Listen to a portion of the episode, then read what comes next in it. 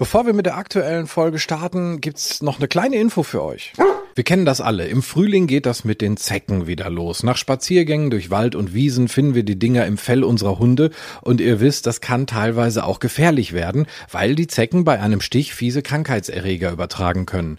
Einen praktischen und besonders lang anhaltenden Zeckenschutz bietet das Seresto-Halsband von Elanco. Das wird einfach wie ein ganz normales Halsband angelegt und wirkt bis zu acht Monate lang gegen Zecken und Flöhe. Durch die patentierte Struktur des Halsbandes werden die darin enthaltenen Wirkstoffe so nach und nach in ganz geringen Mengen an den natürlichen Fettfilm von Haut und Haaren abgegeben.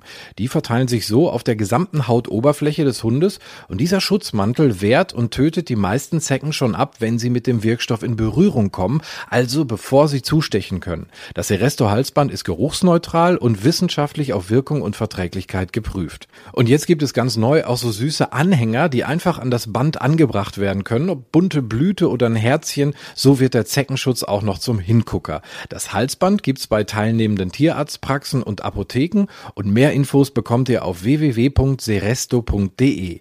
Und mit dem Code Hundetalk5 bekommt ihr 5 Euro Rabatt beim Kauf eines Seresto Halsbandes. Geht einfach auf www.seresto.de auf Bestellen und heute erhalten, wählt euer Seresto Produkt aus und fügt den Rabattcode Hundetalk5 am Ende der Bestellung ein. Oder ihr bekommt die 5 Euro Rabatt direkt über den Link in den Show Notes. Und da gibt's auch nochmal alle Infos zum Halsband. Der Hundetalk ist zurück heute mit einer ganz besonderen Folge. Es ist die hundertste Folge. Yay! Party! Ja, cheers. So, wir stoßen an hier mit äh, Ammeke Fruchtsaft. Oh, ist das jetzt Werbung eigentlich? Kriege ich von Ammeke bestimmt ein Paket Saft zugeschickt. Vielen Dank dafür. Die hundertste Folge Hundetalk. Angefangen habe ich im September 2018. Seitdem gibt es den Hundetalk. Und ähm, in dieser hundertsten Folge möchte ich so ein bisschen ja was Besonderes machen, denn wir beantworten eure Fragen. Und wenn ich sage wir, dann ist das die Janine Rau vom Hundezentrum Rau. Schön, dass ich nochmal bei dir sein darf zum Gefühl 2000. Mal. Ja, ungefähr. Ich freue mich auch, dass du wieder da bist. Und jetzt auch zur Jubiläumsfolge. Juhu. Wir haben äh, euch ja die Möglichkeit gegeben, uns Fragen zu schicken und ähm, die wollen wir jetzt mal so ein bisschen äh, abhandeln und gucken, was da wirklich Spannendes reingekommen ist. Das sind tolle Sachen. Bist du bereit? Ich bin bereit. Wunderbar, dann legen wir los. Also, die Tessa hat eine Frage geschickt. Da geht es nämlich um den Blickkontakt zum Hund. Wann bin ich mit dem Hund denn im Gespräch? Genau, der Blickkontakt hatten wir, glaube ich, auch schon mal irgendwie in der Verbindlichkeitsfolge oder Körpersprache oder beides. Ähm, ist elementar wichtig für die Kommunikation zwischen Hund und Mensch, ähm, genauso wie Menschen auch. Ähm, erwidern wir natürlich mit dem Blickkontakt, beziehungsweise wenn wir den Blickkontakt des anderen erwidern, geben wir ein eindeutiges Zeichen dafür, dass wir mit dem anderen im Gespräch sind. Und ähm, gerade auch so in den Trainingsstunden bei uns oder auch generell, auch natürlich im Alltag mit den eigenen Hunden, ähm, stelle ich immer wieder fest, dass äh, der Blickkontakt auch oft, ähm, ich sage jetzt mal, vom Menschen unterschätzt wird. Und ähm, äh, ich nenne mal ein Beispiel. Wir hatten eine ähm, Situation im Begegnungstraining. Wir haben das gefilmt, deswegen konnte man das hinterher auch nochmal gut ähm, nachvollziehen. Und äh, gab es also zwei, zwei Hunde, die sich entgegenkamen. Die eine Halterin hat ihren Hund äh, abgesetzt. Äh, der Hund fixierte aber den anderen. Und als sie dann vorbei waren, also als der andere vorbei war, löste sie das Sitz auf und ging weiter. Aus ihrer Sicht löste sie das Sitz aus auf. Aus Hundesicht ähm, ist sie einfach nur weitergegangen und hat es einfach gar nicht kommuniziert. Ne, und auch da äh, hat man dann sofort auch vom Hund eine Tendenz gesehen, als sie quasi in Bewegung ging und der Hund das Sitz verlassen hat, war der Blick immer noch beim anderen Hund und im Grunde auch die Bewegungstendenz in diese Richtung. Jetzt war die äh, Distanz natürlich schon groß genug, so dass es jetzt schlussendlich dann nicht eskaliert ist, aber vom kommunikativen Aspekt her waren die beiden, haben die beiden zwei verschiedene Handlungen ausgeführt. Ne? Der Hund hatte einen anderen Plan als der Mensch. Wie würdest du denn so einen Blickkontakt aufbauen? Also wie gehst du damit um, wenn du jetzt zum Beispiel, wir hatten ja in der letzten Folge den Hannes, der ist ja neu, relativ neu bei dir. Und wenn der, wenn der dich anguckt, machst du dann irgendwas? Ähm, ja, also grundsätzlich ist der Blickkontakt etwas völlig Natürliches. Ähm, das heißt, ich brauche mir da jetzt kein Leckerchen vor die Stirn halten oder so ein Gedöns, sondern der Hund wird den Blickkontakt von sich aus suchen. Wenn der aber vom Menschen nicht erwidert wird, beziehungsweise der Mensch darauf nicht eingeht, wird er es irgendwann lassen. und wird den Blickkontakt auch nicht mehr suchen. Das heißt also, wenn mein Hund, egal ob jetzt der Hannes, der halt auch immer noch unglaublich süß ist, mhm. ähm, oder einer meiner anderen Hunde, die ich auch sehr liebe, ähm, mich anschaut, dann erwidere ich den Blickkontakt und gebe dann halt auch, ich sag jetzt mal, je nachdem, was die Situation erfordert, auch eine Information. Ähm, sei es nur ein freundliches Gesicht und ein Nicken als Zustimmung oder eben auch ähm, eine Anweisung. Was weiß ich, meine, die suchen natürlich auch Blickkontakte, wenn sie irgendwas von mir wollen. Zum Beispiel, wenn sie an ihr Futter wollen oder wenn sie fragen, ob sie jetzt vorlaufen dürfen. Und äh, gebe dann halt entsprechende Informationen darauf. Ich kenne das von Slash, das habe ich aber, glaube ich, auch schon mal erzählt.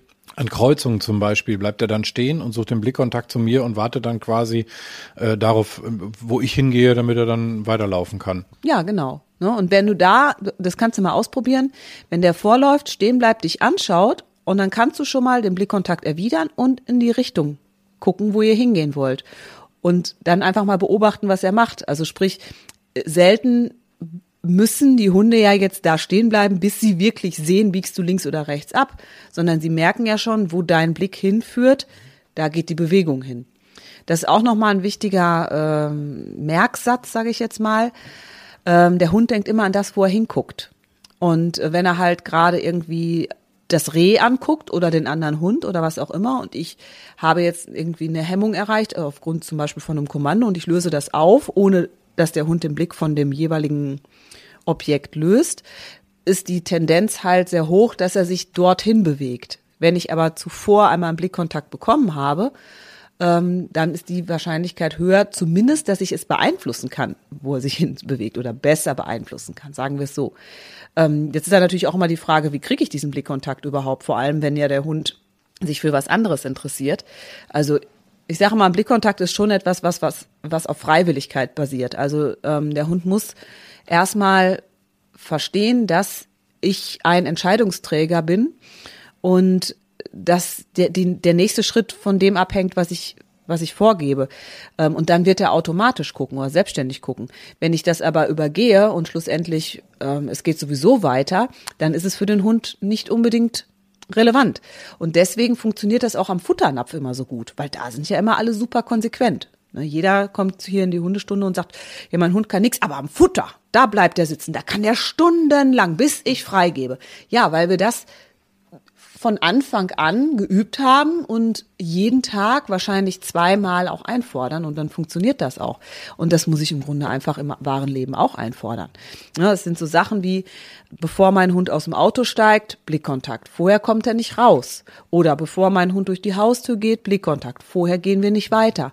Wenn ich meinen Hund äh, ableihen will, um ihn in den Freilauf zu entlassen, Blickkontakt. Vorher darf er nicht gehen. Und dann kann ich all diese ganz normalen, alltäglichen äh, Situation nutzen, um das zu fördern und dadurch natürlich auch eine viel intensivere Verbindung zwischen mir und meinem Hund herzustellen.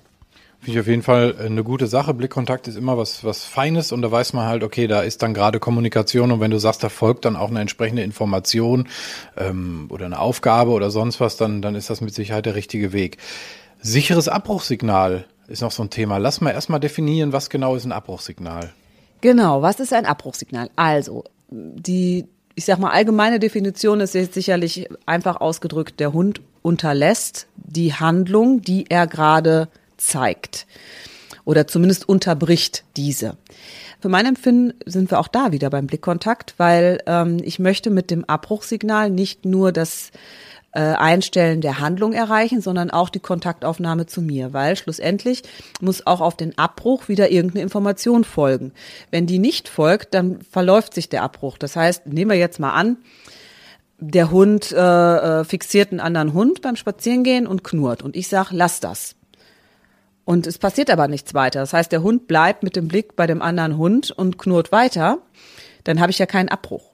Es könnte aber ja zum Beispiel passieren, oder nehmen wir mal ein Beispiel, wo Bewegung drin ist. Der Hund zieht an der Leine, also geht voraus, zieht an der Leine. Ich sage, lass das. Jetzt kommt der Hund zurück, läuft einmal um mich herum, wie man das immer so schön kennt, rennt wieder vor und zieht wieder. Dann habe ich zwar eine kurzzeitige Unterbrechung erreicht, weil vielleicht habe ich das zum Beispiel durch Stehenbleiben erreicht. Ne? Das heißt, der Hund kommt zurück und hat gelernt, ich muss zurückkommen, sonst geht es nicht weiter. Aber ich habe schlussendlich ja keinen Kontakt hergestellt. Das heißt, es wird so ein, so ein Jojo-Effekt. Ich bleibe halt schlussendlich irgendwie in so einer Endlosschleife. Wenn ich aber den Abbruch quasi auch damit äh, verknüpfe, dass dann auch, dass ich auch einen Kontakt einfordere, kann ich darauf wieder eine neue Information setzen und kann dann entsprechend auch ja, eine Verhaltensänderung, sage ich jetzt mal, erzielen. Schlussendlich brauche ich ja so ein, ist ja so ein Abbruch oder ein Abbruchsignal. Ich sage mal, es ist so wie ein Blitzer im Straßenverkehr. Ne, du fährst irgendwie mit 60 durchs Hönnetal, ist mir noch nie passiert. Ähm, schaue in, äh, also nicht ich, sondern jemand schaut in den dort fest installierten Blitzer und denkt, ob der wohl noch aktiv ist. und schon kriegt er die Antwort, derjenige oder diejenige, ja, sprich, in dem Moment, wo es blitzt, ist es im Grunde als Abbruchsignal zu werten. Das heißt, das erste, was wir machen, Fuß vom Gas. So, und in dem Moment, wo wir den Fuß vom Gas nehmen, gucken wir natürlich auch, was bin ich gefahren und wie viel ist hier. Das heißt, wir reflektieren nochmal, was ist eigentlich hier gerade verlangt, was ist hier der eigentliche Auftrag und inwiefern ähm, stimmt mein Verhalten damit, damit nicht überein. Was natürlich auch wiederum bedeutet, dass das Abbruchsignal auch irgendeine Regel voraussetzt. Also, dass der Hund sich halt auch in dem Fall irgendwo ran orientieren kann. Tut er das nicht, muss ich die natürlich noch definieren. Das ist dann nochmal ein bisschen ein Schritt davor. Aber ähm, schlussendlich soll er sich ja anhand des Abbruchsignals wieder an die an den eigentlichen Auftrag erinnern und sich zurücknehmen. Und wenn ich halt das jetzt quasi nicht genau definiere, muss ich eben den Kontakt auch herstellen, um es definieren zu können, weil sonst hört er mir ja nicht zu. Also wenn ich das mal so für mich in eine Situation übersetze, mein Hund geht äh, in Richtung eines Haufens Pferdekacke, die er leider ganz nett findet, ähm, will herzhaft zubeißen, ich sage ihm ein Nein, also quasi den Abbruch und könnte ihm dann ja aber die, äh, die, die äh, Aufgabe geben, komm doch lieber zu mir und lob ihn dann dafür also ne, das, das hat er ja dann gut gemacht, wenn er zu mir kommt, das will ich ja dann. Also wäre das so im Prinzip so eine Abfolge, die du gerade halt so beschrieben hast. Ja, genau, das könnte man zum Beispiel so werten. Ne? Oder halt, ähm, also du sagst halt nein, bewegst dich dabei womöglich auch mit einem Schritt auf ihn zu, etwas intensiver, energischer, so dass er es halt auch sein lässt. Er nimmt sich körperlich zurück, guckt dich an und dafür lobst du ihn. Oder er guckt dich an und du sagst, genau, komm her oder wir gehen jetzt dran vorbei oder sonstiges. Genau. Also äh, sprich im Prinzip, wenn wir uns zum Beispiel an den, an den Klick erinnern, wo man sehr schnell immer bestätigt, wäre schon der Rückzug von dem Haufen Pferdekacke dann im Prinzip schon, also das Zurückweichen oder das mich angucken, dann der Punkt, wo du sagen würdest, ja, das kann man ruhig auch dann logischerweise belohnen. Genau, also vor allem den Punkt, wo er dich anguckt, weil im Grunde sind es ja zwei Verhaltensweisen. Also das kann zwar so mehr oder weniger ineinander übergreifen, aber schlussendlich unterlässt er eine eigene Handlung und nimmt Kontakt zu demjenigen auf, der von dem das Abbruchssignal gekommen ist. Ähm, und das ist ja wiederum gut. Ne? Das wollen wir wiederum haben. Jetzt ist dann natürlich noch die Frage, wie kommen wir dahin, dass wir so ein Abbruchssignal halt aufbauen. Also das, was darauf folgt, ist, ist logisch, ist verständlich, aber du hast gesagt, es setzt eine Regel voraus. Wie installieren wir die im Hund? Ähm, da gibt's eine schöne, einfache Übung zu. Ähm, ich weiß nicht, ob wir das bei der Verbindlichkeitsfolge auch schon mal hatten, das verbindliche Sitz. Das heißt, ich gebe meinem Hund, äh, ich habe meinem Hund Sitz beigebracht, also sprich Leckerchen hochgehalten, Hund setzt sich hin, er kriegt das Leckerchen. Und ähm, Möchte jetzt aber direkt, so hat zum Beispiel der kleine Hannes das auch gelernt, auf den möchte ich nochmal kurz hinweisen. Der übrigens sehr süß ist. Ja. Der hat dann sofort gelernt, also sich hinzusetzen, er hat sein Leckerchen bekommen und wenn er dann aber wieder aufstehen wollte, hat er von mir ein kurzes äh, oder na oder so bekommen. Und ich habe ihn quasi wieder zurück in Position gebracht, indem ich ihn vorne unterm Kinn so ein bisschen nach oben, also das Kinn so leicht nach oben gedrückt habe und ihn quasi wieder zurückgeschoben habe. Was also im Welpen halt auch super einfach ist, weil er es einfach sofort annimmt. Und so hat er das dann halt irgendwie von drei, drei Sekunden quasi verstanden gehabt. Und wenn er jetzt nochmal aus dem, sich aus dem Sitz lösen würde, ohne äh, Freigabe, dann bräuchte ich halt nur ein kurzes Ah und er würde sich wieder hinsetzen und mich angucken. Und dann könnte ich ihm wieder sagen, super. Und dieses Ah, wenn ich das so mal nachmache, das kannst du natürlich auf viele verschiedene Situationen dann auch im Prinzip anwenden, weil, weil er gelernt hat, dass das, was er dann gerade versucht zu tun, nicht gut ist. Genau, es ist im Grunde, es ist der Gegenspieler zum Klicker. Ne? Also wo ich jetzt, ähm, äh, wenn ich den Klicker anwende, was auch in gewisser Weise ein Abbruchsignal ist, äh, nur anders aufgebaut, dann würde ich quasi ja auf das Verhalten hinweisen und der Hund hat die Erwartungshaltung auf Belohnung. So und während er aber bei dem äh, oder na oder ey, ihr könnt es sagen, wie ihr wollt, entsteht quasi die Erwartungshaltung, oh, jetzt folgt eine Korrektur.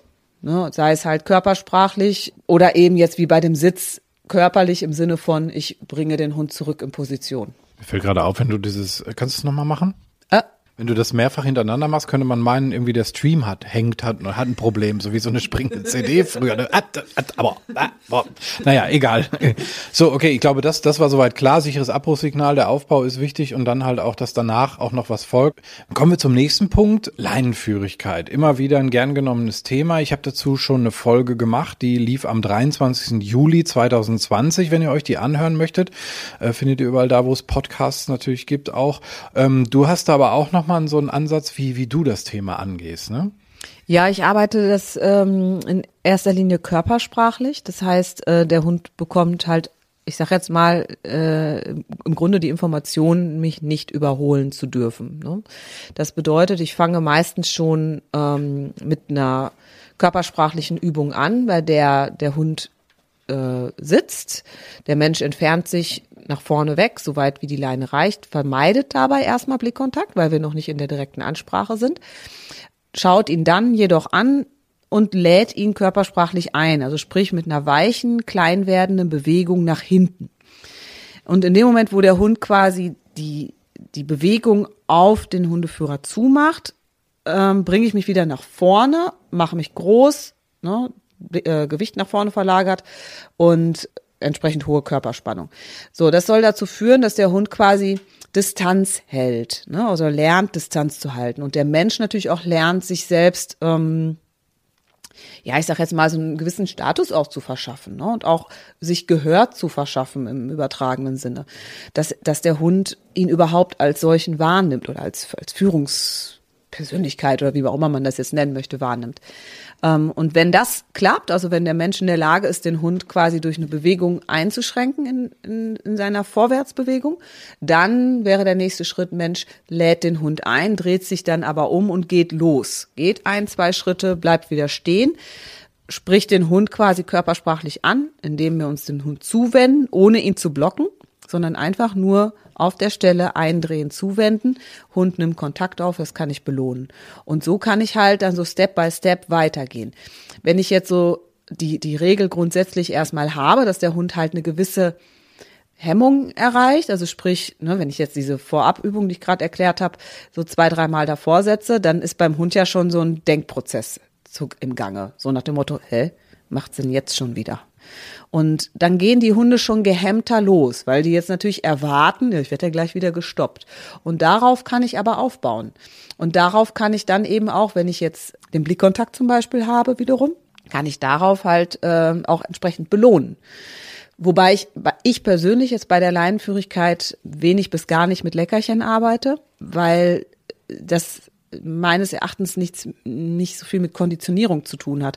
Da gibt's verschiedene Wege. Ich habe auch einen, einen meiner Hunde mit Leckerchen dahin gebracht, weil der so am besten ansprechbar war. Man muss da sicherlich offen sein für die verschiedenen Methoden. Aber meine favorisierte Variante ist halt tatsächlich die körpersprachliche. Und da brauche ich keine Leckerchen, sondern da geht's halt einfach darum, zu, klarzustellen, welchen Raum ich sag jetzt mal, mein Hund betreten darf und welchen nicht. Und das Lob ist dann im Grunde zum einen natürlich stimmlich, Blickkontakt, ne, freundliches Gesicht und ähm, halt auch einfach die Fortbewegung. Ne? Wir gehen ja dann auch weiter. Deswegen, ich sage dann immer, wir loben in das Verhalten rein. Also sprich, läuft der Hund an meiner Seite, ohne zu überholen oder auch nach hinten wegzudriften oder zur Seite, dann sage ich ihm, so machst du es prima, gehe dabei aber weiter und verändere meinen Schritt nicht. Gerade am Anfang würde ich natürlich vielleicht noch keine zwei Kilometer am Stück laufen, sondern, was weiß ich, 20 Schritte und dann bleibe ich nochmal stehen. Dann kann ich ihm auch ein Leckerchen geben, um natürlich die Motivation aufrechtzuerhalten. Aber nicht in der äh, Bewegung selbst. Okay, also das auch nochmal ein äh, Weg. Ähm, guckt, was euch da äh, am, am besten passt, was für euch am besten äh, hinhaut mit eurem Hund zusammen. Wir haben ein, äh, noch einen Themenvorschlag, Horse and Dog, also Pferd und Hund. Äh, jetzt bist du kein Pferdemädchen, aber ein Hundemädchen. Das heißt, du kannst auf die hundliche Komponente eingehen. Ja, mehr auch nicht. ja, also ich meine, klar, ich habe auch viele äh, Kundinnen und Kunden, ähm, die natürlich auch Pferde haben und teilweise auch ihre Hunde mit am Pferd nehmen. Ich sag mal, die Grundvoraussetzung ist natürlich schlussendlich für beide Tiere, dass sie gut erzogen sind, ähm, dass sie auch gut unter Kommando stehen, sprich dass ich sowohl für den Hund als auch fürs Pferd in der Lage bin, äh, Signale zu setzen, die auch unverzüglich ausgeführt werden. Ähm, beim Hund äh, haben wir hier natürlich insbesondere die Distanzkontrolle. Das heißt, mein Hund sollte in der Lage sein, sich auf eine gewisse Distanz zum Beispiel natürlich abbrechen zu lassen, also wirklich ein Abbruch, äh, was weiß ich, ja, will jetzt die Pferdeäpfel fressen, die vielleicht voraus auf dem Weg liegen. Ähm, und da habe ich natürlich nicht die Möglichkeit, das körperlich zu blocken. Also ich muss das über das Signal erreichen, wenn ich das nicht möchte. Ne?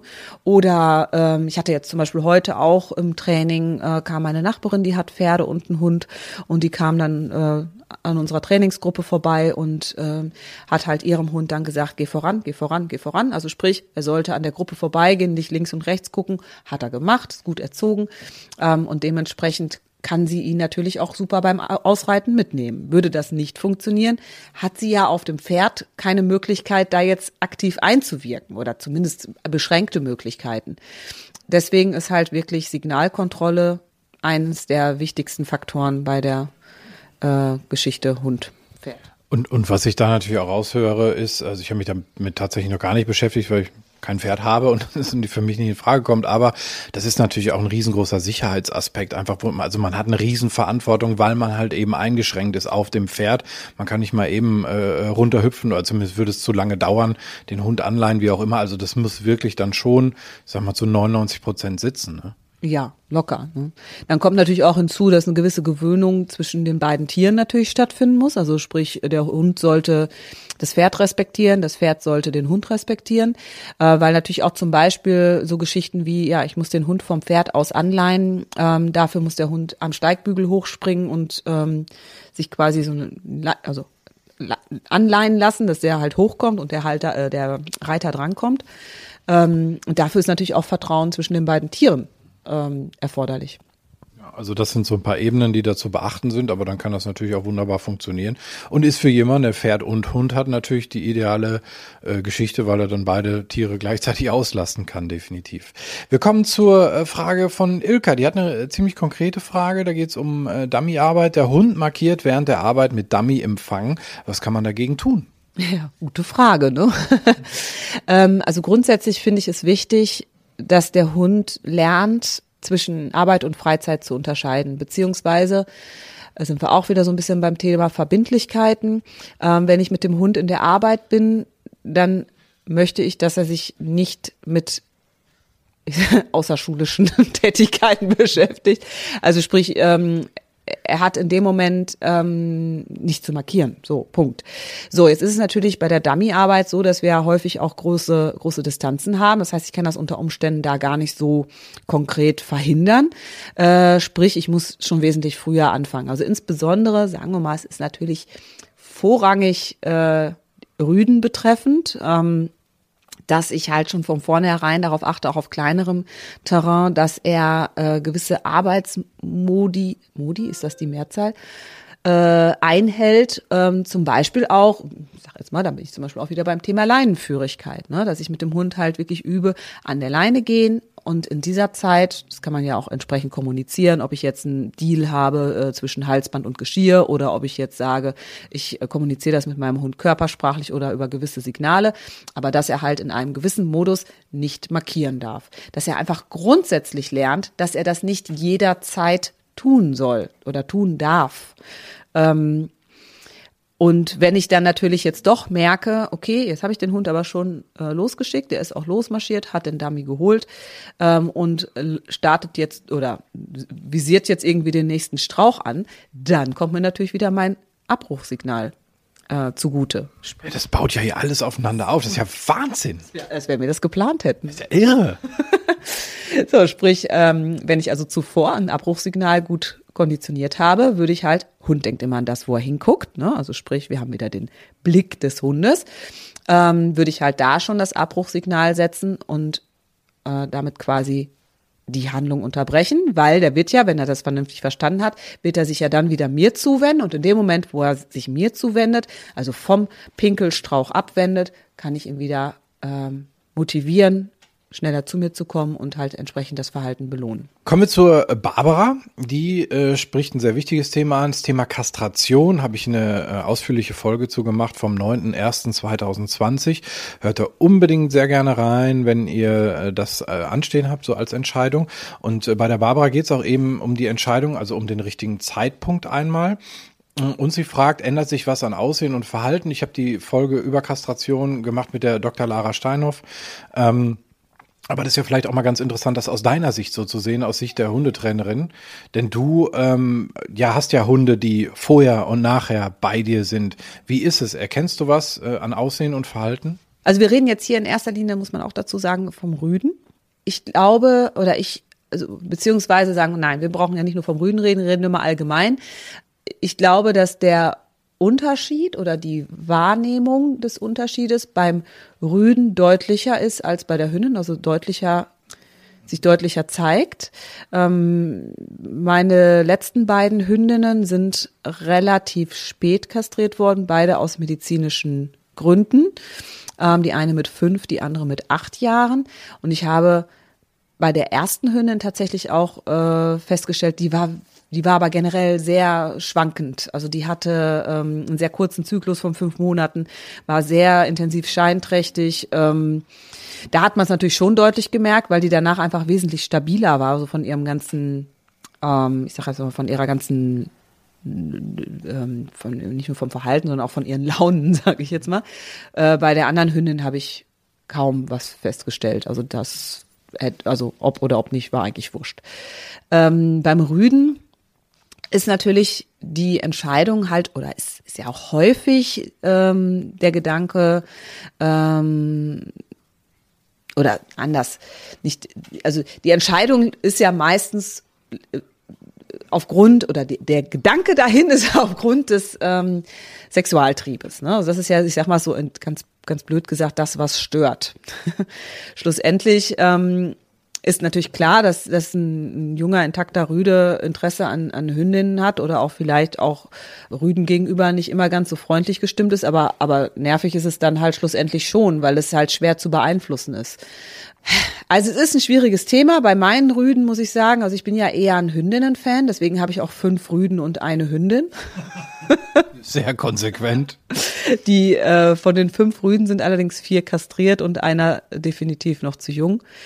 Und da muss ich sagen, also gut, zwei habe ich kastriert übernommen. Einer war nicht klar, dass er hier bleibt und beim bei dem einen, also bei dem kleinsten, war schon klar, wenn alle, wenn einer dann, wenn alle dann, nee, wie heißt das andersrum? Wenn alle dann, nee, wenn einer, kannst du das rausschneiden?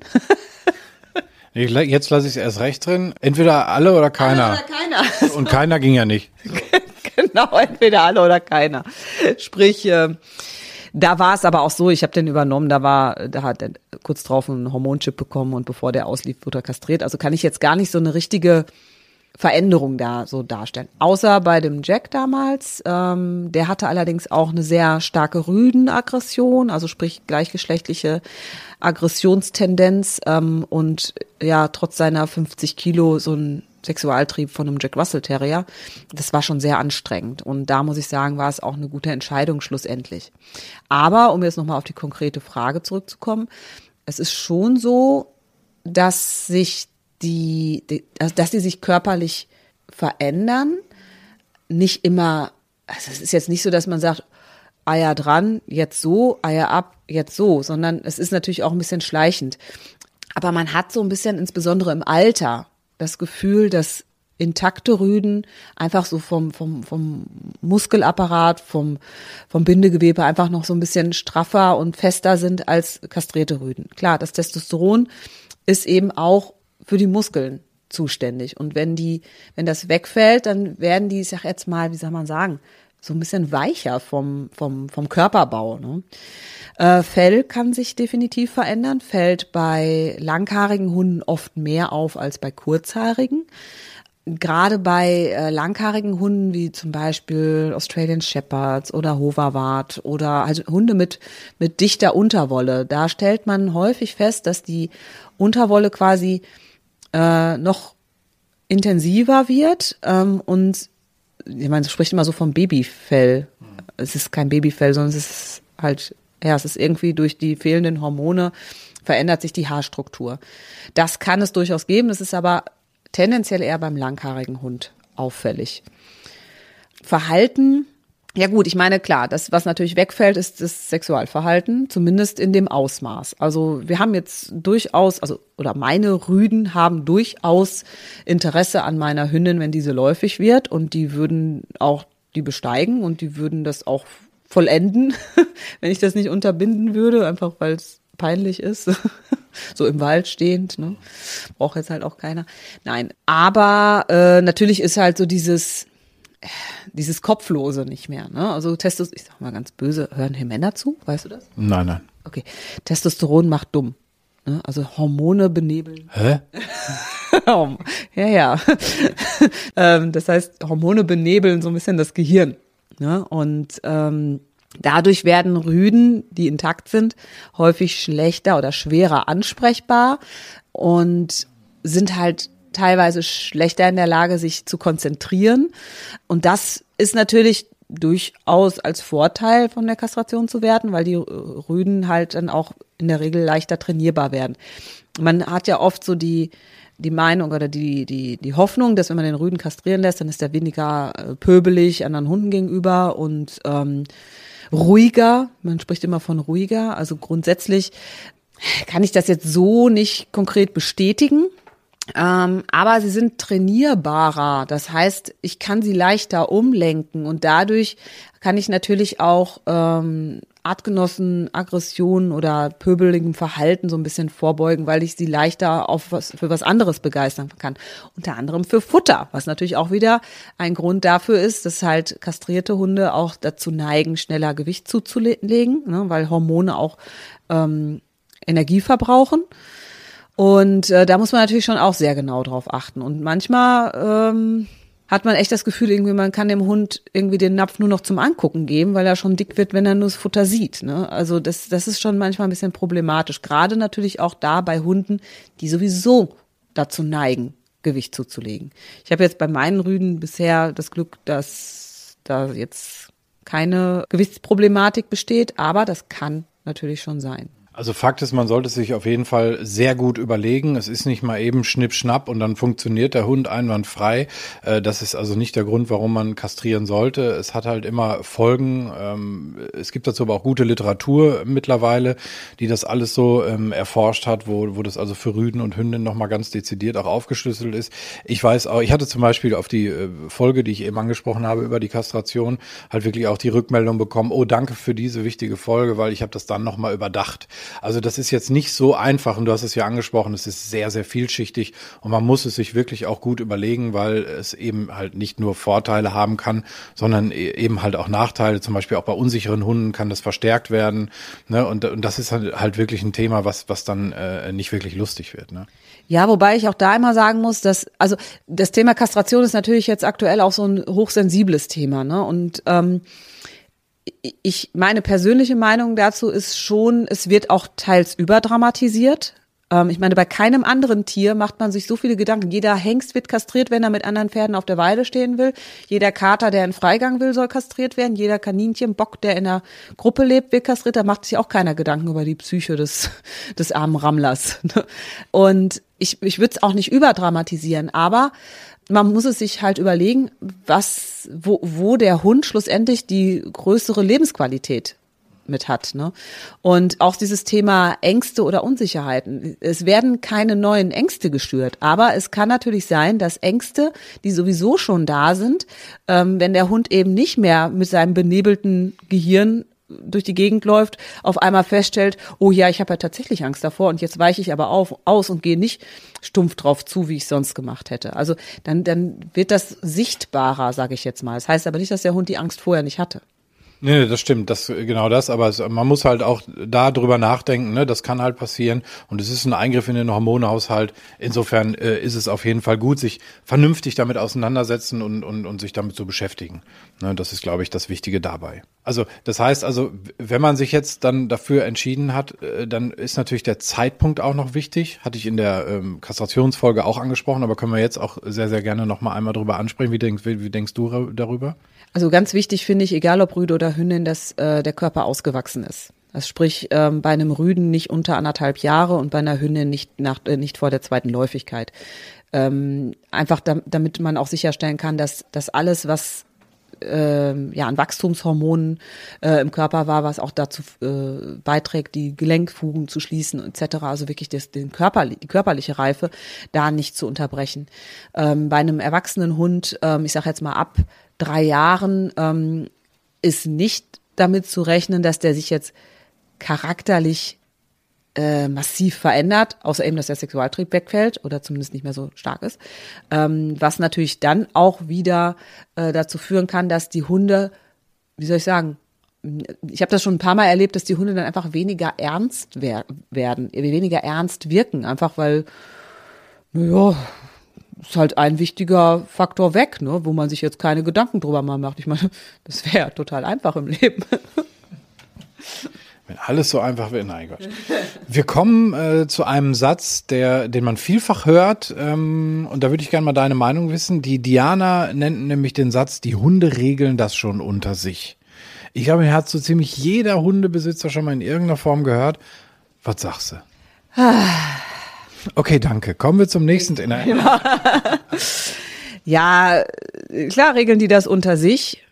Ist halt nur die Frage, wie das dann für den Einzelnen ausgeht. Ne? Und ich sag mal, insbesondere, ähm, wir haben einfach unglaublich viele ähm, oder eine unglaublich große Rassen und und und Größenvielfalt bei Hunden. Ich kann ja jetzt auch nicht den Chihuahua irgendwas mit dem Bernardiner regeln lassen. Also ich meine, der arme Bernardiner, ne, ist ja klar, dass er den kürzeren zieht. Ähm, guckst du so ungläubig?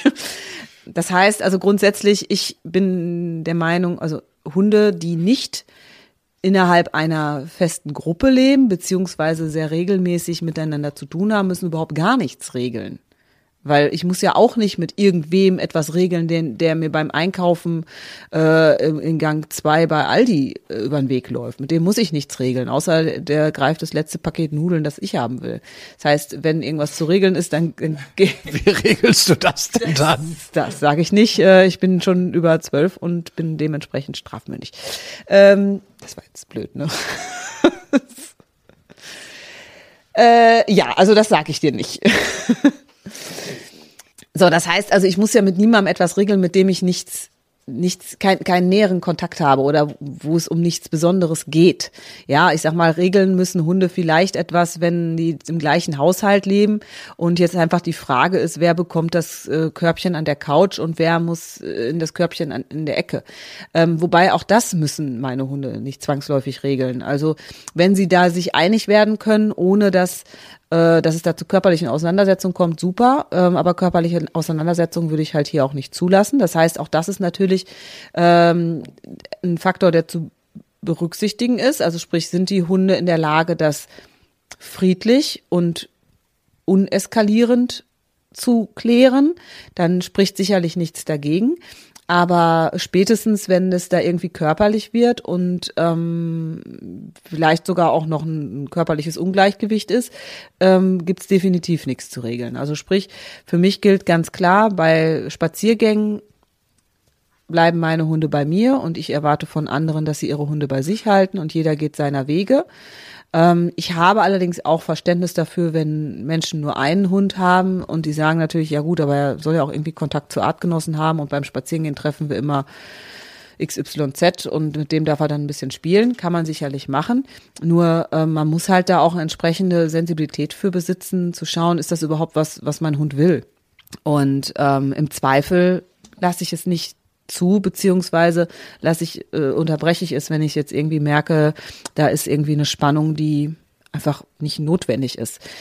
Wie gesagt, wir reden jetzt hier ja von so Wald- und Wiesenbegegnungen und ich weiß ja auch nie, was da für ein, für ein Hundehalter äh, hintersteckt, ja. Ähm, ich sag mal, es ist mir, ach, vor, weiß ich nicht, das ist bestimmt schon 20 Jahre her, da ist mir immer so ein freilaufender Golden Retriever äh, im Wald hinterhergerannt, beziehungsweise auf uns zugerannt. Meine Hündin war läufig, mein Rüde war dabei, der Hund war auch mir gegenüber ähm, nicht so nett, also der hat mich angeknurrt, ähm, als ich ihn quasi verscheuchen wollte, woraufhin mein Rüde dann auch eskaliert ist. Und dann hatten wir dann die fette Keilerei mitten im Wald und dann einen hysterischen Halter, der dann auf einmal recht schnell wurde, nachdem er dann festgestellt hat, dass sein 50 Meter entfernter Hund da irgendwie äh, in eine Rauferei verwickelt ist und da mit dem Knüppel auf meinen schlagen wollte. Also das, ne, das ist halt einfach was, was ja nicht sein muss, wenn einfach jeder seinen Hund bei sich behält. Und da geht's natürlich auch wieder um einfach auch um Rücksichtnahme. Ja, ich meine, ich habe es gestern noch wieder erlebt. Ähm, wir stehen da im Training, hatten eine Mentrailing-Stunde und äh, beratschlagen oder besprechen gerade, wie wir jetzt vorgehen. Kommt einer von vorne mit einem angeleinten Hund auf uns zu, sagt, hahaha, ha, ha, darf er mal Hallo sagen? Und schon ist der Hund an dem Hund. Ich sage ja, es wäre schön gewesen, wenn sie jetzt die Antwort abgewartet hätten, weil nein. ne, also es muss ja nicht sein. Und da muss ich mich auch nicht für rechtfertigen, ob ich das jetzt möchte oder nicht. Ne? Und ähm, ja, schlussendlich hat man natürlich immer gut reden, wenn man irgendwie den großen, starken Hund hat, wobei man natürlich jetzt auch als Großhundbesitzer, es ist, kann ich auch, auch aus eigener Erfahrung sagen, kein schönes Gefühl, wenn der eigene Hund ähm, nicht der Nette ist. Ne?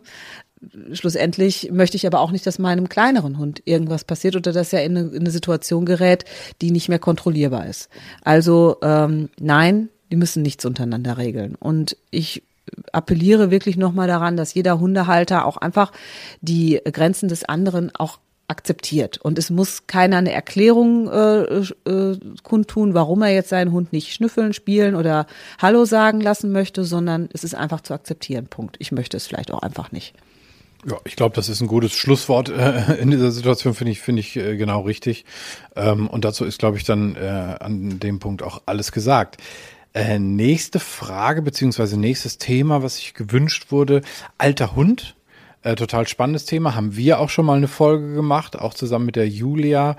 Ähm, schaut mal nach, wenn ihr die gerne hören möchtet. 10.07.2021 war das. Lilly und Joy leben mit alten Hunden. Joy, deine Hündin, die jetzt leider nicht mehr lebt, aber wirklich sehr, sehr alt geworden ist und auch ich sag mal, schön alt geworden ist.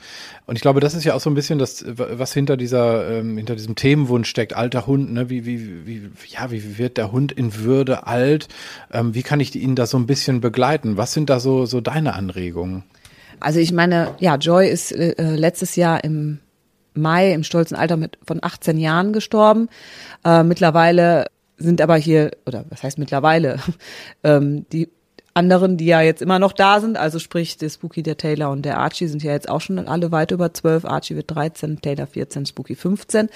Ähm, und was natürlich schon einfach wichtig ist zu erkennen, ist ja die Bedürfnisse. Ne? Also sprich, äh, die haben schon auch ein höheres Ruhebedürfnis, ein höheres Schlafbedürfnis. Die sind nicht mehr ganz so äh, abenteuerlustig, sage ich jetzt mal, obwohl die alle drei auch noch sehr fit sind und ähm, also keine, also man merkt es ihnen so jetzt nicht an. Ähm, aber es ist einfach wichtig, da nochmal ein bisschen sensibler auch drauf zu achten, weil das Problem ist, dass wir Menschen das oft so ein bisschen, ich weiß nicht, ob das ein Übersehen oder ein, ein ähm, ja, übersehen ist das, glaube ich, das ist vielleicht eher so, so, es ist natürlich schwer, das zu akzeptieren, wenn der Hund alt wird. Ähm, und dann halt gewisse Dinge, wenn sie gewisse Dinge auf einmal nicht mehr können. Ne? Und man, für, für uns Menschen kommt das dann so plötzlich. Ne? So gestern ist er noch hier, äh, keine Ahnung, im Stand auf dem, auf dem Tisch gesprungen und heute kommt er die Treppe kaum hoch. Es ist natürlich nicht pl plötzlich. Es ist ein schleichender Prozess, aber irgendwann wird es uns bewusst. Und das ist halt erstmal ganz wichtig, dass wir das auch akzeptieren und annehmen und dem Hund auch zugestehen stehen, alt zu werden. Und wir können im Grunde froh sein, wenn das so plötzlich kommt, weil das würde ja bedeuten, dass er lange fit war. Ne? Ja, was ist sonst noch wichtig? Ja, die Bedürfnisse halt natürlich auch dahingehend äh, zu erkennen, natürlich auch, wann, wann ich eine Entscheidung treffen muss. Ne? Also wenn der Hund dann wirklich ähm, so alt ist, dass er keine Lebensqualität mehr hat, dann muss ich natürlich auch schauen, ja, wo ist der Punkt erreicht, wo ich ihn erlösen muss oder wie auch immer man das jetzt ausdrücken möchte. Das ist natürlich auch sehr schwierig. Das habe ich ja nun letztes Jahr selbst durch und es gab viele Momente, wo ich gedacht habe, hm, weiß ich nicht, ist es jetzt soweit oder auch nicht? Dann hat man auch immer wieder, äh, es berichten auch andere äh, Besitzer älterer Hunde, dann denkt man, okay, jetzt langsam muss ich mich verabschieden. Auf einmal lebt das blöde Vieh wieder auf ne? und ist auf einmal wieder quietschfidel. Und man denkt sich, ja, komisch. Ne? Ähm, das ist natürlich auch unter anderem auch Jahreszeiten abhängig, ja, und auch wetterabhängig. Ne? Also ich merke ja jetzt schon hier bei heute irgendwie 15 Grad, sind die schon wieder träger als bei äh, 5 Grad. Ne? Es ist, aber Regen wollen sie halt auch nicht. Ne? Es ist ein Teufelskreis. naja, und das halt auch zu akzeptieren. Ne? Und ich persönlich bin der Meinung, wir haben die Möglichkeit, das Leben dann auch zu beenden und zwar auf sanfte Art. Und ich glaube, dass das, also, dass es einfach auch ein Privileg ist, was, was unsere Hunde haben. Ich meine, wir kennen das auch von alten Menschen, die teilweise über Jahre äh, dahin vegetieren und eigentlich auch keine Lebensqualität mehr haben. Und denen können wir halt nicht helfen. Okay, ist natürlich auch ein sehr emotionales Thema und da gibt es unterschiedliche Meinungen und Ansätze. Ich bin der Meinung, wenn ich merke, dass es meinem Hund nicht mehr gut tut, beziehungsweise dass das Leben für ihn nicht mehr lebenswert ist, sollte ich ihn auch erlösen. Wann das natürlich so ist, ist auch wieder sehr, sehr individuell. Ne? Also Joy zum Beispiel hat bis zum letzten Tag gefressen. Das war nicht das Problem, aber sie kam halt irgendwann, gut, ich meine, an dem Tag, als es dann soweit war, war es eindeutig, weil sie einfach nicht mehr auf dem, nicht mehr auf dem Bein stehen konnte und immer wieder weggekippt ist und dann war es klar. Aber es hat auch davor schon Momente gegeben, wo es grenzwertig war. Ne? Es ist eine super schwierige Frage, keine Ahnung. Ich, äh, ich habe ja da auch, auch mittlerweile äh, leider Erfahrung mit. Die, wie jeder, der mehrere Hunde hatte, äh, musste das schon mal irgendwie äh, machen. Und ich habe immer irgendwie so meinen Hunden versprochen, dass sie nicht leiden. Und ähm, das ist natürlich dann auch die Frage, ab wann, also ab wann würden wir ihnen jetzt zugestehen, dass sie leiden, das ist, das ist, können wir natürlich nicht beantworten, weil sie nicht miteinander, äh, weil sie nicht mit uns sprechen. Aber ich, ich komme immer so an den Punkt, und das hört man ja so mal als, als Hundebesitzer, wenn man sich zum ersten Mal mit dem Thema auseinandersetzt. Ähm, der Hund zeigt's einem. Das sagen ja ganz viele. Und irgendwie muss ich sagen, war das so auf, äh, bisher bei, bei allen Hunden, bei denen es bei mir so war, war es auf eine Art so, dass es relativ klar war und dass ich auch diese Entscheidung dann nicht bereut habe, so schwer sie auch war. Ja, so kann ich das auch bestätigen. Also ich glaube, man muss einfach auch auf seinen Bauch hören und man kennt sein Tier und man sollte dann halt auch nicht egoistisch sein und sollte auch wirklich loslassen können dem Tier zuliebe. Aber so wie du es schon sagst, ich, ich habe auch immer, ja, also bei, bei denen, wo ich es entscheiden konnte, sagen wir es mal so, war das die richtige Entscheidung, definitiv. Und ähm, das ist ja auch ein Thema, was, was äh, an uns herangetragen wurde jetzt als, als Frage quasi, Euthanasie. Ähm, wie, wie kann ich da auch äh, unterstützen? Ja, also wie gesagt, man, man kann da wirklich nur den, das Tier sehr gut beobachten und muss dann für sich so diesen Moment halt eben mit sich selber dann meistens ja ausmachen, wann es nun wirklich auch der Punkt ist, den Hund gehen zu lassen. Ne? Ja, und es ist leider, leider wirklich so, dass in den seltensten Fällen äh, die Hunde uns den Gefallen tun und alleine sterben. Also, wie gesagt, es gibt es natürlich und dann ist das, ist das natürlich im Grunde so das, was man sich so wünscht. Ne? Ich habe mir oft gewünscht, äh, was heißt gewünscht, aber wenn ich so morgens aufgewacht bin und habe hab Joy nicht gehört, dann habe ich auch gedacht, ne? dann habe ich geguckt, atmet sie noch? Oh ja, sie atmet noch. Ja, dann ist das so eine auf eine Art Erleichterung auf andere Art wusste man eben auch, es, es wird jetzt, die Tage sind gezählt, es wird jetzt nicht mehr ewig weitergehen. Und natürlich hätte man sich irgendwie die Entscheidung, wäre es schön gewesen, wenn sie die Entscheidung abgenommen, aber hat sie ja im Grunde auch. Im Grunde. Ja, ich wollte gerade sagen, wahrscheinlich war es eher so der Wunsch von wegen, ach jetzt, dass ich es nicht entscheide oder dass du in dem Fall es nicht entscheiden musst, ne, so, so unterschwellig, der da so mitgeht. Aber gut, im Endeffekt können wir es entscheiden. Du hast es gesagt, und das finde ich auch total richtig. Das ist das Privileg, was wir dann letztendlich haben. Kein Hundebesitzer wird ja jetzt irgendwie leichtfertig mit dieser Entscheidung umgehen.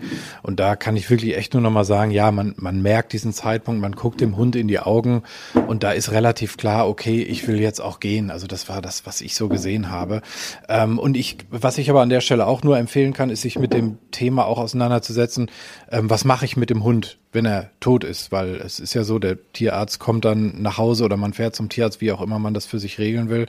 Ähm, und, und dann hat man halt dieses, diesen toten Hund äh, dort liegen und wenn man weiß, äh, was man äh, mit dem Hund macht, ist es dann in dem Moment auch eine Hilfe äh, und besser, als wenn man sich noch überlegen muss, was man macht. Ich habe meine Hunde alle im, im Rosengarten äh, bestatten lassen. Das ist so ein, äh, ja, so ein Tierkrematorium. Es gibt da noch andere ähm, aber mit dem Rosengarten habe ich auch eine Folge gemacht vom 18.06.2019.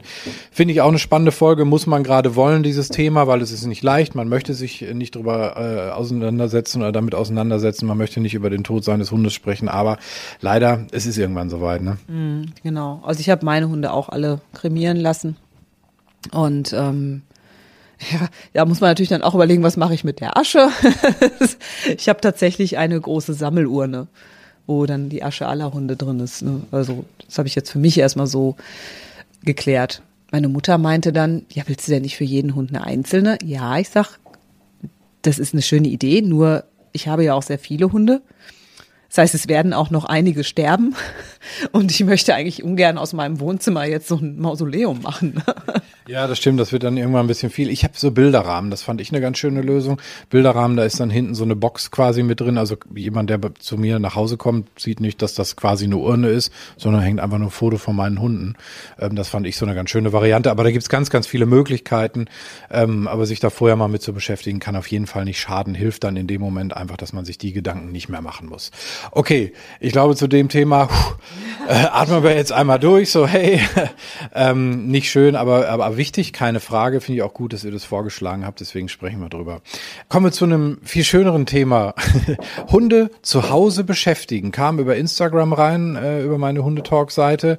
Einmal wieder der Hinweis, ich habe eine Folge gemacht, Indoor-Beschäftigung, die lief am 19. März 2020, falls ihr euch die äh, angucken wollt. Das war damals wegen dieser blöden Pandemie, die wir alle jetzt Gott sei Dank hinter uns haben. Ähm, da gibt's viele äh, Beschäftigungsmöglichkeiten für zu Hause. Ähm, wir, wir haben mal eine Osterfolge gemacht äh, Suchspiele so mit der Nase, weil passend halt zu Ostern. Haha, ich fand, ich fand das sehr pfiffig. Das war super witzig. Danke, ich nehme es dir komplett ab. Ähm, die lief am 1. April 2021, aber das ist natürlich generell auch ein Thema, was, was, ich sag mal, sehr vielfältig ist, wo man sehr viele Möglichkeiten hat. Und äh, du bist ja auch immer sehr, sehr kreativ unterwegs, ne? Ja, da gibt's unfassbar viele Möglichkeiten. Ich habe jetzt mit meinen Hunden angefangen, Ping-Pong zu spielen. Ja, voll witzig. Das ist, es ist eigentlich super simpel. Also vor allen Dingen halt, wenn man mehrere Hunde hat. Es macht auch Sinn. Ja gut, man kann es auch mit dem Hund spielen. Also ähm, ich habe dann quasi einen Ball den müssen sie erstmal mit der Nase natürlich erstmal lernen, den Ball mit der Nase zu schubsen. Ähm, wenn ich jetzt alleine mit meinen Hunden spiele, dann müssen sie den Ball halt immer mir zuschubsen und ich schubse ihn wieder zurück. Oder wenn die Hunde es miteinander quasi, also sich gegenseitig zuschubsen, dann setze ich sie quasi gegenüber oder stelle sie gegenüber ab und sie sollen den Ball sich immer wieder gegenseitig hin und her schieben. Das ist total witzig. Es gibt sehr viele Kekse, die Hunde freuen sich und ich habe meinen Spaß. okay, das musst du uns erklären. Wie, wie baust du es auf? Weil das ist ja total toll, vor allem für Leute, die dann zwei Hunde haben. Das heißt, du kannst die Hunde mal eine Stunde Ping-Pong spielen. Das ist ja super. ähm, ja, also wie gesagt, als erstes sollte der Hund natürlich lernen, den Ball anzustupsen. Also sprich, dass der Ball sich wirklich bewegt. Ähm, das baue ich erstmal über ein äh, Target auf. Das heißt, ich nehme den Ball äh, in die Hand, halte den Hund halte ihm den Hund hin, allerdings nicht auf die Nase zu, sondern immer so ein bisschen seitlich vom Kopf. Ähm, daraufhin wird der Hund sich mit großer Wahrscheinlichkeit dem Ball zuwenden. Also sprich, er wird halt einfach dran schnüffeln, gucken, was habe ich denn da hingehalten. Und das fange ich sofort ein. Zum Beispiel mit dem Klicker. Also da ich das sofort Marker. Das heißt, ich ziehe den Ball wieder weg, äh, gebe ein Leckerchen und wiederhole das Ganze. Das heißt also, der Hund lernt einfach erstmal mit der Nase Richtung Ball. Ne? Und das immer wieder. Das heißt, ich wiederhole das so ein paar Mal, bis das so ein Selbstläufer wird. Bis halt klar ist, auch wenn ich den Ball jetzt in der Hand halte und festhalte, die Nase geht immer wieder zum Ball. Ich klicke, Hund holt sich sein Leckerchen ab. Dann lege ich den Ball entweder auf den Boden oder ich hatte es dann so gemacht, ähm, dass ich den so leicht erhöht gelegt habe auf so eine, ich hatte jetzt so eine so eine kleine Dose, wo halt auch die Leckerchen drin sind und da ist so ein Deckel drauf, der so ein bisschen einge, wie heißt das denn? Also so eine Delle? So eine Delle drin ist. So eine Umrandung oben, so. Und dann äh, habe ich den Ball da draufgelegt und dann haben wir das quasi dort wiederholt. Das heißt, der Hund stupst immer wieder an den Ball. Ähm, und nach und nach möchte ich natürlich, dass er fester schubst. Das heißt, irgendwann, äh, wenn er also das Grundprinzip verstanden hat, das ist immer wichtig, dass ich quasi erst eine Sache ausbaue und wenn die funktioniert, mich dann einen Schritt weiter bewege. So, das heißt, der Hund hat verstanden, ah, okay, ich soll immer wieder mit der Nase an den Ball. So, und jetzt klicke ich halt irgendwann nicht mehr fürs pure an den Ball stupsen. Dann denkt sich der Hund natürlich, hä, was ist denn jetzt kaputt? Warum klickt die jetzt nicht? Das hat doch vorhin immer geklappt und wird mit großer Wahrscheinlichkeit ein bisschen energischer. So und wenn ich dann halt merke, die Kraft, die quasi dahinter steckt, wird mehr, dann klicke ich immer wieder, wenn es ein bisschen intensiver wird und schlussendlich nur noch, wenn der Ball vom also jetzt in diesem Fall von meiner Dose runterfällt oder ich kann den auch in die flache Hand nehmen, sodass er den von der Hand runterschubst oder auch einfach auf den Boden legen, sodass er ihn einfach bewegt. Ne?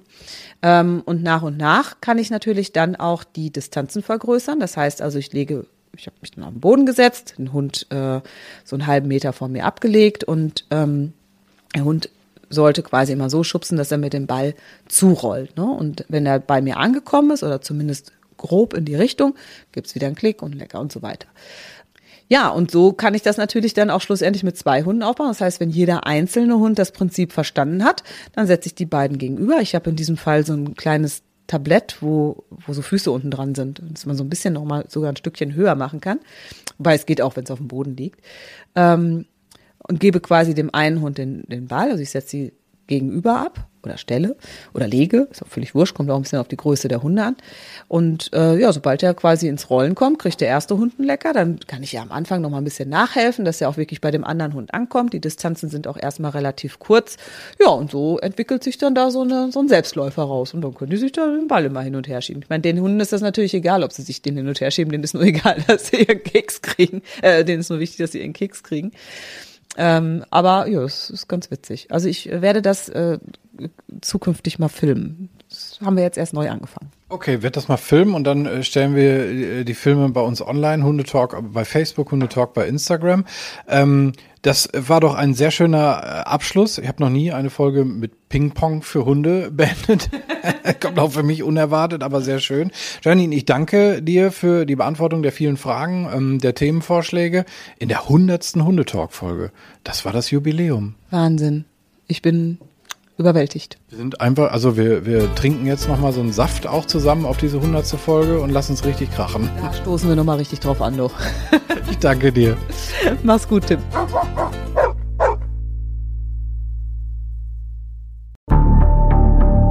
Wie lange kann ein Mörder sein dunkles Geheimnis bewahren? Wann bekommen die Angehörigen Gewissheit und die Opfer Gerechtigkeit? Jedes Jahr werden bei der Polizei rund 100.000 Menschen als vermisst gemeldet.